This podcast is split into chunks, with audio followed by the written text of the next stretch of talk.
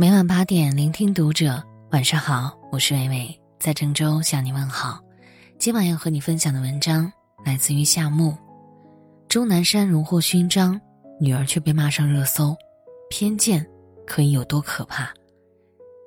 九月八号，抗疫英雄钟南山院士当之无愧的获得了共和国勋章。然而，就在他荣获勋章的那一夜，他的女儿，他的女儿却被骂上了热搜。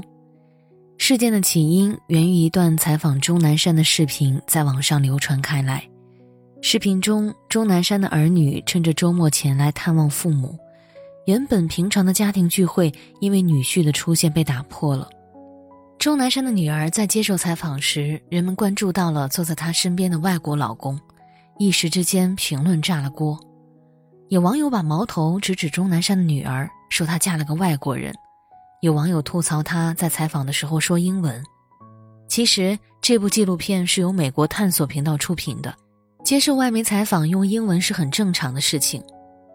记得哲学家叔本华说过一句话：“阻碍人们发现真理的障碍，并非是事物的虚幻假象，也不是人们推理能力的缺陷，而是人们此前积累的偏见。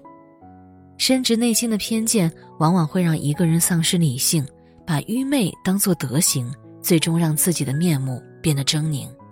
知乎网友家里有只熊分享过一件小事儿：有一年夏天，他下班步行回家，武汉的夏季，即便是夕阳也能分分钟晒得发烫。来到十字路口，不巧遇上了红灯，网友只能无奈的在路口旁来回踱步。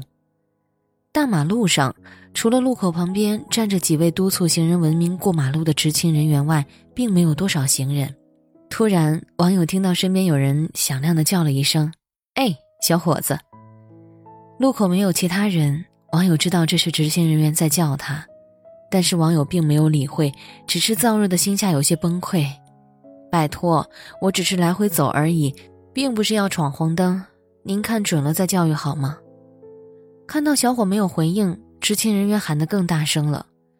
网友被晒的情绪有些浮躁，正准备回了那个执勤人员，转过头，网友却看到执勤人员手指着那个用伞搭起的简易凉亭。忽然间，他明白了一切，把到嘴的话又咽了回去。果不其然，执勤人员看到他回头，便连忙说：“小伙子，天气这么热，过来乘乘凉啊，别把身体热坏了。”网友听罢，只能打几个哈哈来掩盖脸上的尴尬了。越小的事儿，越能看出人们心灵深处的想法。莎士比亚说过：“愚人自以慧，智者自以愚。”生活中有太多人习惯性的忽略自身的无知，然后自以为是的揣测他人的想法，甚至评定他人的人品。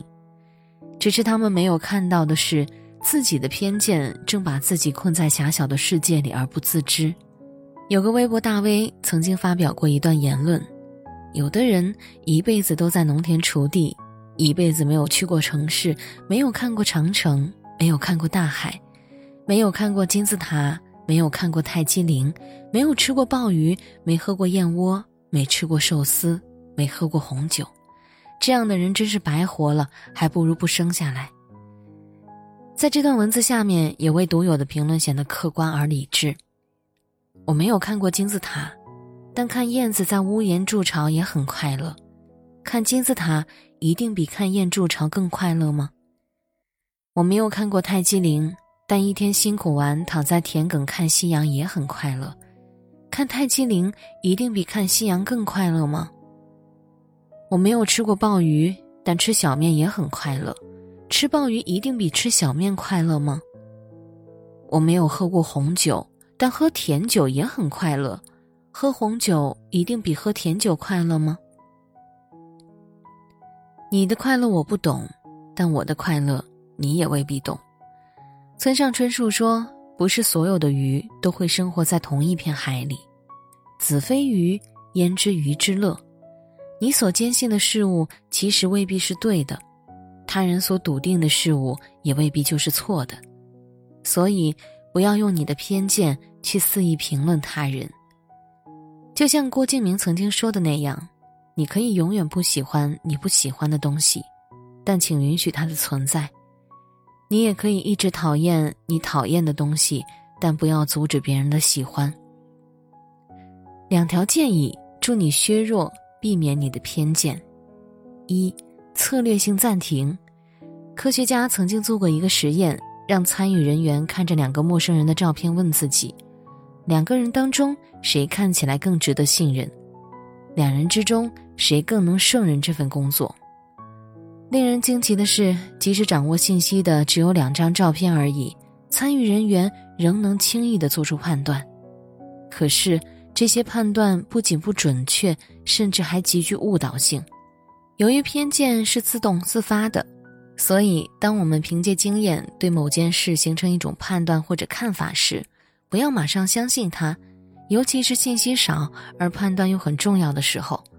这时，你可以有意识的策略性暂停，花些时间搜集信息，进行思考，综合判断后再下定论。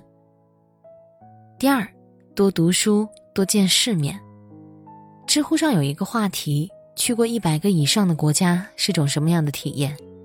有一个高赞回答是：它让我懂得了这世界上没有所谓天然正确和绝对政治正确。